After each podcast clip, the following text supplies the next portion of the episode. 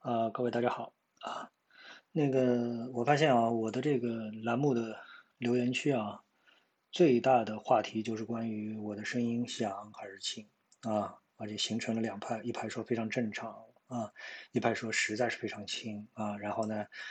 呃，也关于我的语气语调在进行讨论，我不知道啊，是不是呃其他的这个主播会有这样一个情况啊？就我感觉好像来说，确实是一件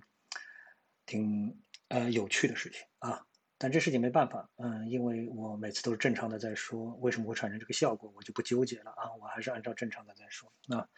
那么大家都知道今天的这个行情很波折，对吧？好，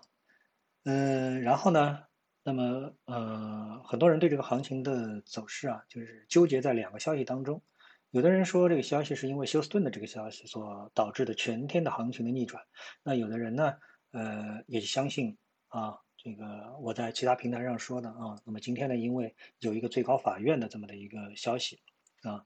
那么到底是哪个消息呢？其实呢，我们从港股的走势上面呢是比较容易判判判别的啊。那么如果你把这个香港恒生指数的走势拿出来看的话，那你就会发现，香港恒生指数在早盘它是低开啊，低开大概零点五个百分点，然后呢。呃，用了一个小时的时间走到差不多是呃上涨五零点五个百分点啊，这样的一个单边上扬的走势，然后也是到了十一点的时候呢，开始往下走啊，那么走到下跌零点五个百分点的位置之后呢，开始了一个横向的盘整啊，所以从这一段走势当中，其实我们可以感觉到十一点钟。啊，十一点钟，那么这个最高法院和发改委的消息对走势的一个影响，啊，那么这是第一个消息。然后呢，到了下午呃三点以后，三点以后，那么港股呢，差不多是在三点啊十五分的时候吧，我们看到，那么进入到啊直接跳水的行情。那这一波跳水呢，直接让这个港股啊是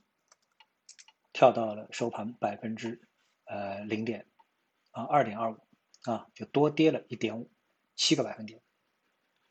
所以你去观察港股的话，你就会非常呃容易理解。那么今天的市场被两个消息，就日内走势被两个消息所左右啊。好，那么这里呢，我跟大家谈一谈这个两个消息当中的第一个消息，因为第二个消息其实关于休斯顿的消息，大家是比较好容易理解的，对吧？啊，那么第一个消息呢，大家其实不太容易理解啊。我们一起来看一下。这个第一个消息，呃，第一个消息呢，他说的是啊，那个最高法院和发改委啊，它标题啊，标题我们就不说了啊，它呢是发布了一个关于为新时代加快完善社会主义市场经济体制提供司法服务和保障的意见。这句话里面其实你看不出太多的内容，后面你就看了，呃，你定义一下什么呢？就是它定义了有三种三种犯罪行为啊。一个叫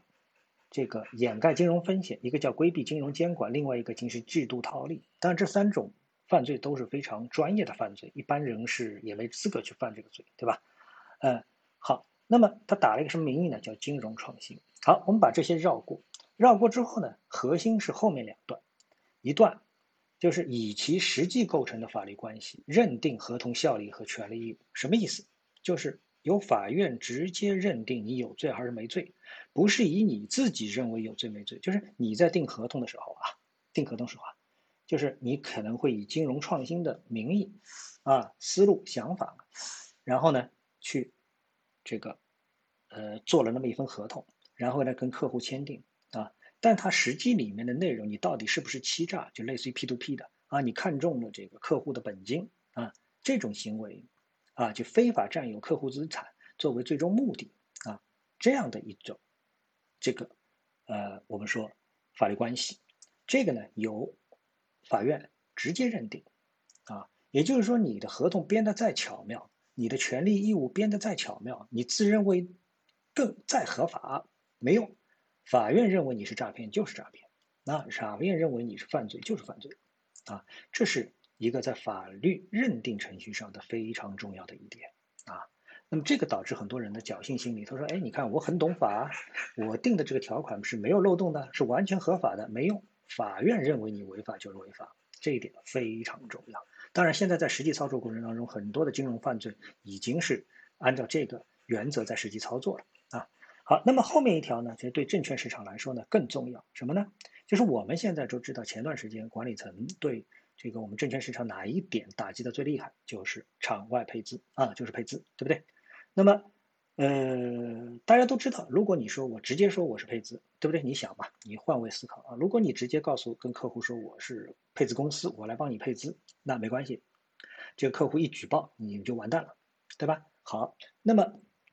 这个配资公司也不是傻瓜啊，他们他一定会想办法来啊，实质性帮你配资，但是呢，要换个名义，什么名义呢？那就是今天这条这个。意见当中啊，法律意见当中所提到的，它是不是会通过网络借贷、资管计划、资产证券化、股权众筹等等这样的一种各种各样的啊，这个所谓的金融创新的啊名头，但实际上就是帮你配资呢？哎，那么今天的这个意见当中也说了，不管你搞什么名头，我们都要最终看你是不是配资啊，别说什么网络借贷呀、资产证券化，说的好听，其实你就是做配资的。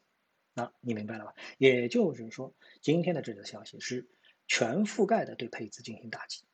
啊。那么你说搞配资的人今天慌不慌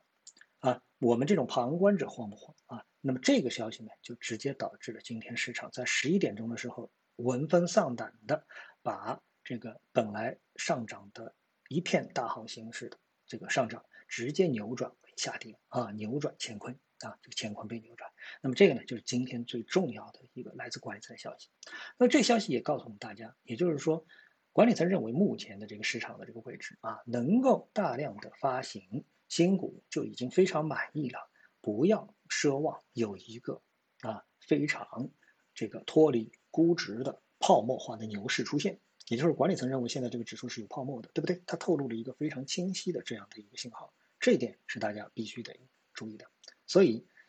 尽管总体上我们知道市场资金很多，能够推动我们这个市场继续上行，但是结构化的牛市在目前阶段歇一歇、盘整一下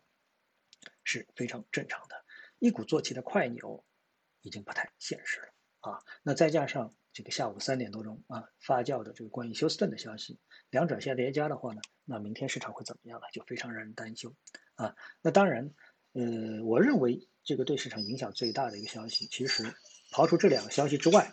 还有一个，还有一个什么呢？就是新股发行的力度和频率，这个才是让人最担心的一点啊，最担心的一点。所以呢，在前两天我其实已经表示了对市场担忧，但市场钱实在是太多，今天硬是把它顶上去了。但是我们也看到了市场管理层对市场的这种关注度啊是非常贴盘的。他看到你涨上去，他不想让你涨上去，他就立刻出了这样的一个利空。那你明白了没有呢？好，那今天呢，我们就跟大家聊到这里啊，我们下次节目时间再见。